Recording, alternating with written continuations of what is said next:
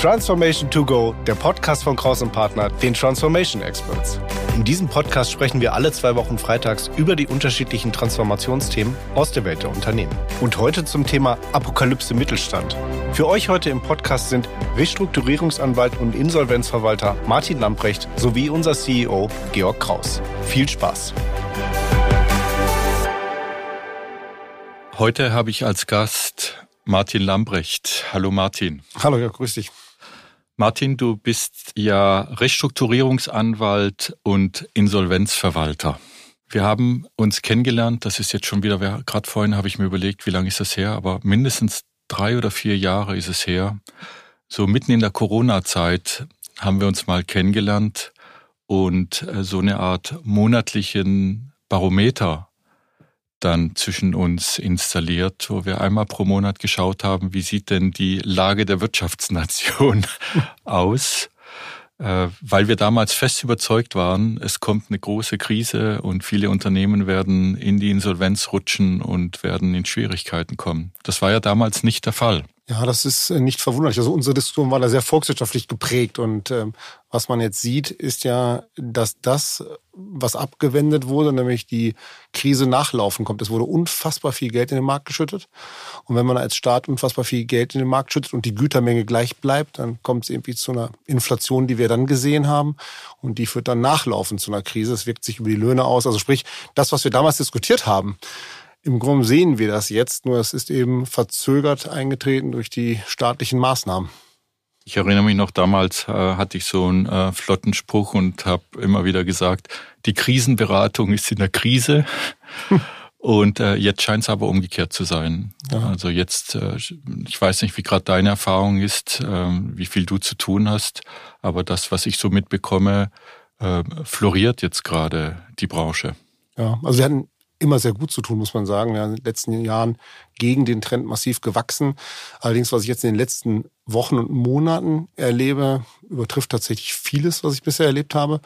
Und äh, es überschlägt sich geradezu derzeit. Und ähm, letztens kam eine Äußerung des Verbandes der Insolvenzverwalter, die noch keine große Krise sehen. Ich habe mich darüber gewundert, weil ich sehe sie und ähm, im Augenblick ähm, raucht es an allen Stellen massiv im Mittelstand. Was siehst du denn genau? Also ich, wenn ich jetzt, ich kann in verschiedene Branchen reingucken. Ich kann in die energieintensive Branche reinschauen. Das sind Gießereien, Papierindustrie etc. Das ist, was da los ist. Oder auch, wenn jetzt Krankenhäuser müssen wir gar nicht drüber reden. Also sprich der ganze medizinische Bereich, ähm, aber auch Automobilindustrie, alles was da dran hängt, Maschinenbau, Anlagenbau, Werkzeugbau. Ähm, also im Augenblick fällt einem kaum eine Branche ein, wo es nicht knirscht, außer die Insolvenzwalter Branche.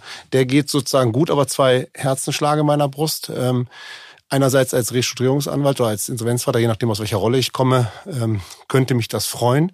Als Bürger sorgt mich das sehr. Ähm, was nützt es mir, wenn ich ähm, gut verdiene, wenn ich den sozialen Frieden um mich herum nicht mehr habe? Das ist wirklich eine sehr spannende Zeit, die wir haben. Ich habe fast den Eindruck, dass so eine Art Umbruch jetzt gerade passiert. So richtig bekommt man ihn aber in den Medien nicht so mit. Ja, richtig. Also ich äh, wundere mich auch darüber, dass das sozusagen noch keinen richtigen Widerhall in den Medien findet. Man liest immer wieder von einzelnen Großinsolvenzen. Im Augenblick habe ich gerade sogar als Branche glatt vergessen, die jetzt im Augenblick am präsentesten ist, die Baubranche. Die ganzen Projektentwickler, die pleite gehen. Dadurch werden jetzt Bauunternehmen Forderungsausfälle haben, kombiniert mit einer zunehmend schwachen Auftragslage. Das heißt, auch die ganze Baubranche wird ähm, massiv äh, zerbröseln.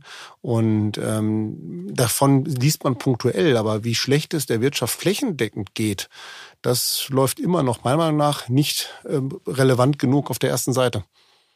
Ja, ist natürlich auch kein attraktives Thema. Das dann so, man will ja auch den Menschen keine Angst machen und irgendwie so eine, so eine Art Panik äh, verbreiten.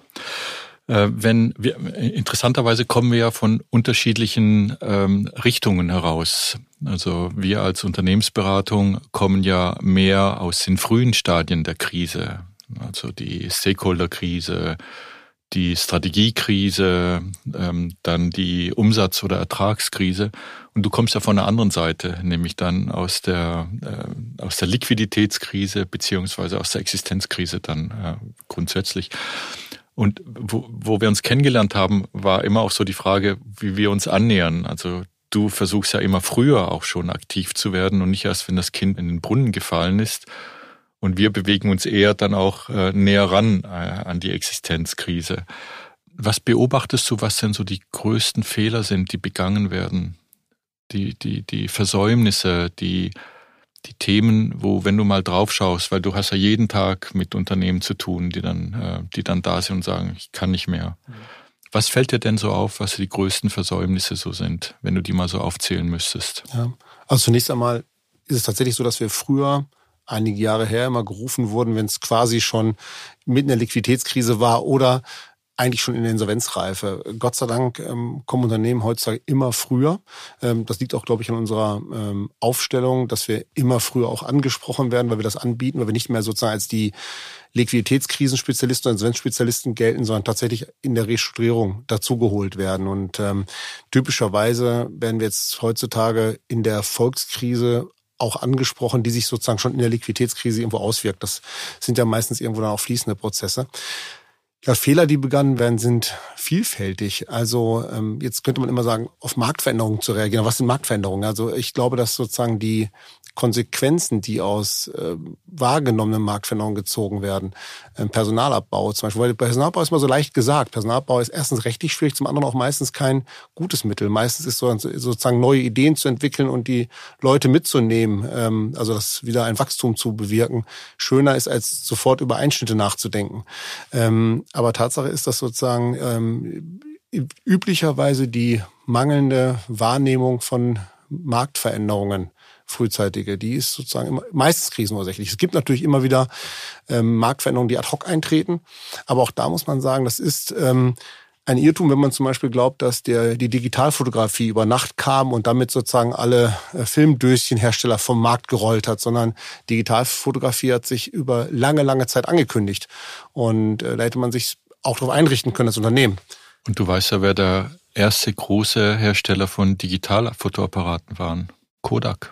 Hm, ja. Die hatten das selber im Haus, aber haben es halt nicht genügend gepusht und somit ist es klein geblieben. Genau, und solche Marktveränderungen, genauso kann man sagen, jetzt wurden die Abschnitte von Marktveränderungen, also von der Schallplatte zur CD, DVD und dann zur MP3. Die Zeiträume wurden ja immer kürzer, aber auch da hat sich die Entwicklung über lange Zeit angekündigt und man, glaube ich, hätte es wahrnehmen können, wenn man es gewollt hätte. Also eigentlich sprichst du jetzt quasi in mein Geschäft rein, dass die Strategiekrise oft der, der Auslöser ist und Definitiv. man zu, zu wenig eigentlich an die Zukunft denkt und zu sehr im Hier und Jetzt und im aktuellen Geschäft verwurzelt ist. Genau. Aber wobei man sagen muss, ist natürlich, man kann auch in der Erfolgskrise oft noch das Steuer rumreißen, selbst in der Liquiditätskrise. Typischer Fehler, Liquiditätskrise Stichwort ist, ähm, nicht rechtzeitig eine Refinanzierung anzustoßen oder auch vorhandene stille Reserven nicht rechtzeitig aufzulösen. Also ich sage mal schmunzelnd, stille Reserven lösen sich still auf. Also oftmals werden die schon irgendwie so still verfrühstückt.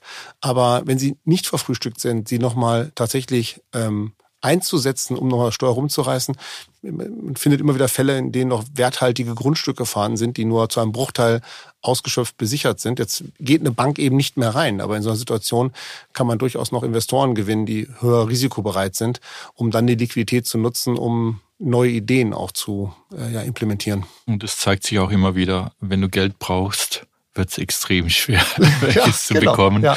Und wenn du keins brauchst, kriegst du es eigentlich nachgeworfen. Aber immer dann, wenn du es brauchst, dann fragt sich derjenige, meistens der Finanzierer, warum brauchst du es? Und dann wird er schon skeptischer. Ja, zumal auch die Rechtsprechung natürlich enorme Hürden eingezogen hat für eine Bank in der Krise Geld reinzugeben. Das ist irgendwie auch richtig, äh, aus vielen Gründen. Aber ähm, Tatsache ist so, dass natürlich in der Krise dann das Besorgen frischer Mittel aus vielen Gründen äh, extrem schwierig ist. Und, und dann kann, bleibt einem oftmals nur noch die Möglichkeit, sozusagen auf sehr risikoweite ähm, Privatinvestoren zurückzugreifen. Ja, und was viele nicht verstehen, ist, dass die Kapitaldienstberechnung hier wirklich der Schlüsselpunkt ist. Wenn man nicht nachweisen kann, dass man auch genügend Geld verdient, um die Kredite zurückzuzahlen, dann wird es schwierig. Ja, ich schmunzel immer darüber, dass Banken oft ähm, von Unternehmern so wie ein Pfandleiter ausgesehen werden. Ich habe ja noch Sicherheiten, aber darum geht's gar nicht. Es geht nicht darum, ob ich noch Sicherheiten reingewähren kann. Es geht um die Kapitaldienstfähigkeit. Sehr einfach. Äh, übrigens auch bei Privatpersonen. Privatpersonen bekommen ja auch nicht auf das Haus, was dann äh, sozusagen als Sicherheit dient, den Kredit, sondern auf ihre auf ihr Einkommen. Das heißt, die Kapitaldienstfähigkeit ist da alles entscheidend. Und es wird oft vergessen. Also mhm. ich habe oft Unternehmer, die dann dastehen und nicht verstehen. Und dann kann man nur sagen, schaut, so viel verdient er jetzt. ihr könnt mit der aktuellen Prognose nicht das zurückführen. Und ähm, da kann eine Bank gar nicht mehr mitmachen, denn es sind dann echt die Hände gebunden. Genau, man muss auch sagen, zu Recht. Also das ist einfach dann, jetzt muss man sagen, in der generell gilt das ja schon bei einer normalen Finanzierung, dass wenn die Kapitaldienstfähigkeit nicht dargelegt werden kann, dass dann eine Finanzierung nicht zustande kommt. In der Krise erst recht dann sozusagen Mittel hereinzugeben, frische unter Hereinnahme neuer Sicherheiten, kann aus Sicht der Rechtsprechung, aber aus meiner Sicht nicht richtig sein, weil man damit dann andere Gläubiger darüber täuschen würde, dass das Unternehmen noch immer noch marktberechtigt ist. Und das ist es nicht mehr, sondern es verpulvert quasi das letzte Vermögen. Wir leben ja gerade eine Zeit der Transformation. Ja, gerade jetzt die hohen Zinsen äh, beschleunigen und die hohen Energiepreise beschleunigen ja jetzt auch eine Transformation. Was sind deine Empfehlungen an Unternehmer? Du kommst ja viel rum Du siehst ja viele Unternehmen in schwierigen Situationen. Was sind deine Empfehlungen in der aktuellen Situation an einen Unternehmer? Mir fällt das sehr schwer, weil ich glaube, dass im Augenblick die Transformationsgeschwindigkeit, die zum Teil politisch getrieben ist, mit dem, was ein Unternehmen leisten kann, nicht Hand in Hand geht, einfach schlicht nicht einhergeht, sondern man kann ja mal auf Erwerbslebensläufe schauen, wenn jetzt jemand ähm, in den 70er Jahren geboren ist, in den 90ern, Ende der 90er fertig wurde und dann ein Berufsleben von 40 Jahren vor sich hatte, der hätte einen Erwerbslebenslauf bis 2040 und der kriegt dann 2020 gesagt, dass der Maschinenbauer oder auch der, der Verbrennungsmotoren, Ingenieur sich darauf spezialisiert hat, kriegt dann gesagt, in fünf Jahren oder in zehn Jahren soll es das nicht mehr geben. Also die Anpassung von Erwerbslebensläufen geht so schnell nicht, wie die Politik sich das zum Teil vorstellt. Gleiches gilt für Investitionszeiträume. Wenn ich jetzt in eine Maschine investiert habe, ähm, mit einem Investitionszeitraum von 20 Jahren. Und ich kriege dann nach fünf Jahren gesagt, übrigens, eigentlich wollen wir, dass das nur noch fünf Jahre überhaupt am Markt eine Rolle spielen soll. Dann passen die, die Geschwindigkeit politischer Entscheidungsprozesse nicht äh, zu dem, worauf Unternehmen sich einrichten können. Jetzt muss man sagen, ist das gar keine Kritik an der aktuellen Politik oder Regierung. Das äh, soll es gar nicht sein, sondern generell an Politik, dass Politik sozusagen unternehmerische Realität, Investitionszeiträume, Erwerbsbiografien im Blick haben muss. Und wenn ich das nicht im Blick habe, überfordere ich die Menschen. Und deswegen fällt, fällt es mir im Augenblick so schwer. Man kann auf viele Dinge gut reagieren. Es fällt einem auch immer wieder vieles ein. Nur manchmal sind eben auch die, die Mittel begrenzt. Und dann gibt es noch ähm, einfach schlichtweg Faktoren. Nehmen wir ähm, die derzeitigen Energiepreise. Die sind international nicht mehr wettbewerbsfähig. Und wenn ich dann ähm, energieintensive Unternehmen habe, die tun sich einfach im Weltmarkt dann schwer. Erlebst du gerade einen Exodus bei Unternehmen? Erlebst du Gespräche, wo Unternehmen aus Deutschland Produktion verlagern? Definitiv ja. Ähm, also ähm, viele mittelständische Unternehmen überlegen derzeit, wo sie, also größere Unternehmen, wo sie jetzt langfristige Investitionen vornehmen. Und man wundert sich, dass man das in Deutschland sagen muss, aber viele sagen eben wegen mangelnder Planbarkeit, politischer Unsicherheit. Also solche Worte sozusagen in eigentlich in einem stabilen Land äh, würden sie Investitionen ähm, jetzt im Ausland vornehmen. Und das muss man eben sagen, wenn ein Unternehmen einen zweistelligen Millionenbetrag im Ausland investiert, dann kommt das auch nicht nächste Woche zurück. Und ähm, Tatsache ist, ich würde noch nicht vom Exodus sprechen, aber ich würde schon davon sagen, dass wir im Augenblick Umbrüche erleben, die sich äh, auf mittlere Sicht massiv auswirken. Wer das sieht und wirklich sich schon massiv äußert, sind die Gewerkschaften. Die kriegen das schon mit und sind da sehr rührig, was ich mir von manchem Unternehmerverband stärker wünschen würde. Ähm, aber Tatsache ist, dass ich glaube schon, dass wir in eine relevante Krise des, insbesondere des Mittelstands laufen, äh, weil einfach zu viele Faktoren momentan zusammenkommen. Wird spannend sein, das zu beobachten, wie sich das in den nächsten Jahren entwickelt. Vor, wie lange ist es her? Drei Jahren oder sind schon vier, wurde ja auch eine Reform durchgeführt, insbesondere zum Thema Sanierung von Unternehmen mit der Einführung von Staruk. Mhm. Das war ja so ein großes, hippes Thema, wo man gesagt hat, damit können wir auch äh, vorinsolvenzlich Unternehmen durch Krisen führen. Äh, wie hast du es denn jetzt in den letzten Jahren so erlebt? Ja, so ganz so lang ist noch, also für mich vergeht die Zeit immer wahnsinnig schnell. Jetzt, äh, wenn ich darüber nachdenke, äh, manchmal sind Dinge ad hoc ein Jahr her, wo ich denke, das war letzte Woche. Aber es ist ähm, 2021 zu Beginn eingeführt das ist worden. Ich hatte schon länger in Erinnerung. Ähm, Tatsache ist, dass sozusagen Staruk, ich habe immer schon gesagt, dass Staruk ein hervorragendes Instrument wird, äh, man es ähm, hervorragend einsetzen können wird, wenn man versteht, wozu es gut ist. Und ähm, ich war jetzt auch in den ersten Fall Restrukturierungsbeauftragter, interessanter Fall. Wir haben jetzt auch mehrfach in Staruk-Situationen beraten. Ähm, das ist ein teilkollektives Verfahren und es bietet sich für äh, einige Themen, wo man eben nur mit einer Teilgruppe an Gläubigern Schwierigkeiten hat. Und, und eine Teilgruppe kann auch eine sehr große Gruppe sein, wenn sie dann begrenzt ist. Es kann Anleihegläubiger sein, es können Aktionäre sein. Vielleicht erklärst du mal kurz, was die Herausforderungen äh, von ähm, Teilgruppen oder von Teil oder von Gesamtkollektiven denn so sind. Ah, gerne, ja klar. Ähm, und zwar, man muss sagen, die, der wesentliche Unterschied zwischen einem Insolvenzverfahren und einem sozusagen, wenn man jetzt eine Sanierung mittels Staruk anstrebt, ist, dass das eine sozusagen als Insolvenzverfahren im Prinzip ein Verfahren ist, was sämtliche Gläubiger automatisch mit einbezieht. Das heißt, äh, man kann gar nicht sagen, jetzt ist die Gruppe nicht einbezogen. Ein Insolvenzverfahren ist so gesehen zum einen ein ähm, ja, Gesamtvollstreckungsverfahren, so hieß es früher. Ja, also ein bisschen weitgehend der Begriff, aber im Grunde genommen ein Verwertungsszenario, was im Prinzip alle Gläubiger gleich behandeln soll und gleich befriedigen soll. Und jetzt kann man das auch im Insolvenzverfahren abweichend gestalten, indem man zum Beispiel einen Insolvenzplan erstellt, der äh, durchaus in der Lage ist, auch Gläubigergruppen unterschiedlich zu behandeln. Aber die grundsätzliche Ausrichtung ist eines Insolvenzverfahrens ist eben im Prinzip alle Gläubiger zu erfassen und auch dann entsprechend mit einer Quote zu bedienen. Anders ist es im, im Staruk. Ähm, da ist es so, dass ähm, ja die ähm, ich mir einzelne Gruppen herauspicken kann, ohne dass andere Gruppen überhaupt davon mitbekommen. Sei es nun, ich habe fünf Banken am Tisch, von der eine Bank quasi nicht mitmachen will und ich muss dann ähm, zusehen, dass ich trotzdem eine Lösung herbeiführe. Das kann ich, äh, indem ich dann nur die fünf Banken sozusagen in so ein Restrukturierungsverfahren bringe, ähm, restrukturieren. Ähm, Gleiches würde gelten, wenn ich beispielsweise ähm, die Aktionäre oder die Anleihegläubiger als Problemgruppe identifiziert habe. Auch dann kann ich ein teilkollektives Verfahren durchführen, ähm, was das Staruk sehr elegant ermöglicht. Jetzt muss man nur eins wissen, dieser Sanierungs- und Restrukturierungsrahmen ermöglicht eben nicht operative Eingriffe. Das heißt, ich kann beispielsweise kein vereinfachtes Arbeitsrecht, wie es in der Insolvenz möglich ist, oder ich kann auch nicht äh, Verträge einfacher beenden. Das ist momentan nur in der Insolvenz möglich. Aber man kann eventuell einen Gläubiger, der quasi ein Problemfall einer Lösung wird, in so eine Teilgruppe dann integrieren und dadurch einfacher eine Lösung mit einfacher Mehrheit dann auch zu, äh, zu bekommen. Ja, also im, im Staukett jetzt muss man sagen, in, in den Gruppen brauche ich ähm, 75 Prozent Mehrheit. Aber trotzdem ist es so, dass ich entweder in der Gruppe schon die Mehrheit finde und der Gläubiger sozusagen in der Gruppe eben eine Minderheit bildet. Ähm, oder aber wenn ich eine ganze Gruppe habe, die sich querstellt, kann ich auch diese Gruppe sozusagen äh, überstimmen ähm, und die Gruppe sozusagen mit in das Verfahren ähm, zwingen. Ähm, also zwingen hört sich jetzt so brutal an, ja, ist aber eine gesetzliche Konsequenz des Ganzen. Und ähm, dadurch ermöglicht es mir Sanierungen, die ich auf, ich sag mal, dem reinen Konsenswege nicht hinbekommen würde. Es war ja so groß angekündigt, aber ich habe es in den letzten Jahren nicht so häufig erlebt. Also wie ist so deine Erfahrung, wie oft kommt Staruk zur Anwendung?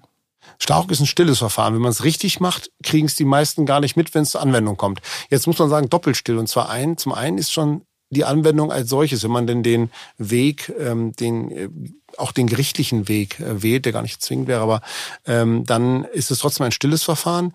Staruk kommt aber oft auch zum Erfolg, ohne dass es überhaupt sozusagen zur gerichtlichen Umsetzung kommt, weil ich schlichtweg, wenn ich den Gläubigern äh, aufzeige, was die Konsequenz eines solchen Restrukturierungsverfahrens wäre, dann kommt es oft doch noch zum Konsens, den man anders nicht erreicht hat. Jetzt muss man immer sagen, Restrukturierungsverfahren klingt immer wie so ein gerichtliches Verfahren. Das Stark war eigentlich sozusagen vorgesehen, dass man es mehr oder weniger außergerichtlich halten kann. Das ist jetzt in der gesetzlichen Setzung nicht ganz gelungen. Also das Gericht äh, wird doch in allermeisten Fällen als Restrukturierungsgericht einbezogen. Und ähm, es ist aber so, dass Staruk sehr oft zum Erfolg kommt, ohne dass es tatsächlich in der gesetzlichen Umsetzung zur Anwendung kommt, so schlicht, dass die Drohung damit, äh, Drohung klingt sehr hart, äh, schon zum Konsens führt. Vor allem, wenn jemand dann aus einer Teilgruppe dann denkt, er könnte quasi dann seine Interessen durchsetzen mit der Androhung, dass er dann Teil einer Gruppe wird und eventuell überstimmt wird, kriegt man ihn dann vielleicht doch dazu, ähm, außergerichtlich einem, ähm, einem Vergleich dann äh, zuzustimmen. Genau, es ist ja im Prinzip auch ein, also nichts anderes, der Insolvenzplan und auch der Restrukturierungsplan sind ja so gesehen auch Vergleiche, wenn auch so eine Art Zwangsvergleiche, will ich mal sagen, ja, wo man sozusagen ein Angebot bekommt, was man eigentlich nicht ablehnen sollte, ich sag's mal so. Aber ähm, äh, in der Tat ist es so, dass man oft noch einen Konsens bewirkt. Teilweise ist es aber auch so, dass ein einzelne Gläubiger nicht mitmachen können aus bestimmten sagen wir, Vorgaben, die sie hausintern machen und heilfroh sind, wenn sie dann in so ein Verfahren mehr oder weniger gezwungen werden, weil sie sagen, sagen okay, dann kann ich es für die Akte quasi äh, mitmachen und zumachen, was ich sonst nicht dürfte aufgrund meiner internen Vorgaben. Du hast ja sehr oft mit Unternehmern, mit Geschäftsführern zu tun, die in eine sehr schwierige persönliche Lage kommen. Oft haftet man ja als Geschäftsführer und Eigentümer mit seinem kompletten Privatvermögen auch für alle, äh, für alle Folgen eigentlich auch, die in einer Insolvenz entstehen.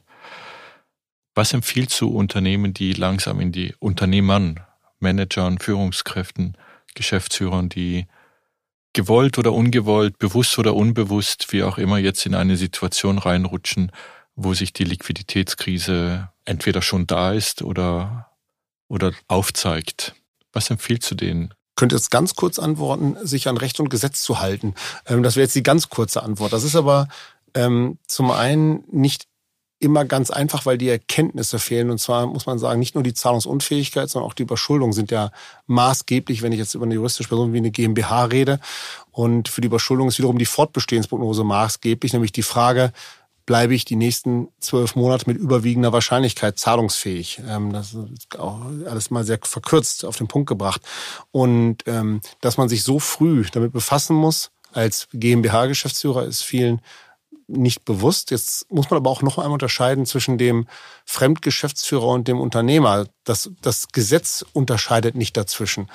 Aber ähm, der Unternehmer, der mit Haut und Haaren verhaftet ist und im Übrigen auch als Unternehmer quasi mit jeder Zelle seines Lebens sozusagen Unternehmen hängt, der mag ein anderes Risikobewusstsein und andere Risikobereitschaft haben als der Fremdgeschäftsführer, der das als Job betrachtet. Ähm, ich finde es übrigens immer vermessen, sozusagen ähm, Unternehmer dort kritisch im Verhalten zu werden. Wer ein Unternehmen gegründet hat, hat meist eine gänzlich andere Risikoeinstellung und dass solche Menschen, die möglicherweise viele, viele Jahre mit Erfolg auch ähm, ich sag mal so, belohnt wurden für das Risiko, was sie eingegangen sind, dann denen zuzutrauen, dass sie ein gesteigertes Risiko wahrnehmen und darauf reagieren, ist ähm, tja äh, schwierig. Ich habe selbst eine Kanzlei gegründet vor sieben Jahren und ähm, hätte man äh, mir die Risiken aufgezeigt, die sich so immer so im Laufe der ersten Monate ergeben, was man alles an Herausforderungen hat. Und hätte ich die alle auf den Zettel geschrieben, hätte ich wahrscheinlich nie gegründet. So ist aber alles gut gegangen und dann wird man auch mit Erfolg belohnt. Und letztendlich ist das genau diese Unternehmerperspektive, dass man bei Unternehmensgründung Risiken schlicht ausblenden muss, sonst würde man sich nie selbstständig machen. Sonst würde man als Mensch wahrscheinlich in die Stadtverwaltung gehen. Nichts gegen die Stadtverwaltung, die dort arbeiten. Das ist aber eine andere Risikodisposition, die man als Mensch hat.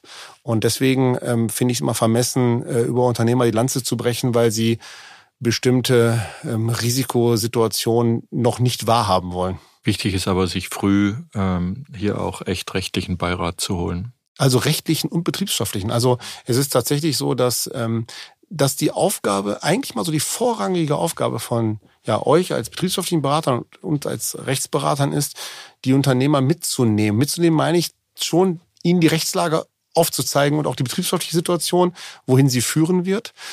Weil die, man muss eben auch erkennen, dass dort eben eine Disposition vorliegt, die da nicht geneigt zu ist, das zu erkennen. Aber das heißt auch, dass man eben die Unternehmer mitnehmen muss. Man kann ihn nicht von den Kopf stoßen, äh, weil das eben auch nicht zu einer Erkenntnis führt, sondern allenfalls zum endgültigen Zumachen. Das ist, äh, du hast es jetzt sehr schön ausgedrückt. Äh, ich erlebe so zwei Phänomene. Das eine Phänomen ist ähm, also ein ganz starkes Verdrängungsphänomen. Also es darf nicht sein, was nicht sein darf. Mhm.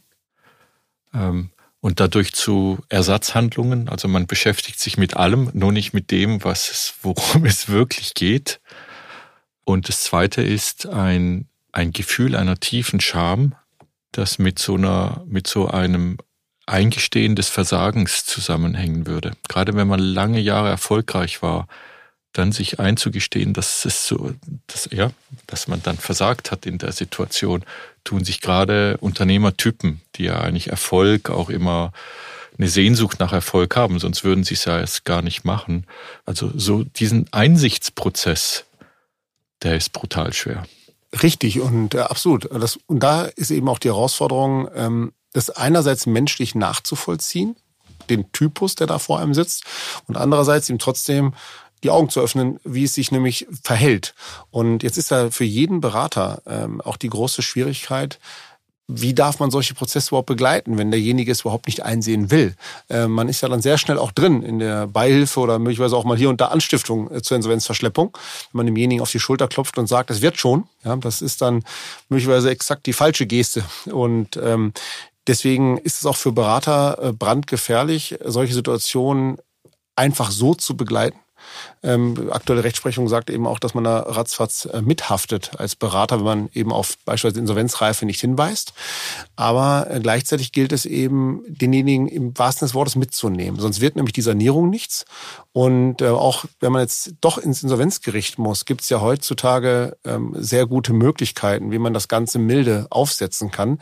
Aber fürs milde Aufsetzen, Stichwort Schutzschirmverfahren, muss man eben rechtzeitig kommen und auch mit, mit, mit Verstand das Ganze angehen. Ich sage immer, so ein erfolgreiches Schutzschirmverfahren ähm, entscheidet sich eigentlich vor dem Verfahren und nicht in dem. In dem das Verfahren selbst ist am Ende Handwerk. Aber äh, ist gut zu machen, entscheidet sich vor dem Verfahren und da denjenigen mitzunehmen, ist meist eine große Herausforderung. Und diese, diese richtige Dosis an äh, Realitätskonfrontation sicherzustellen, ist eigentlich der Beginn der Veränderung.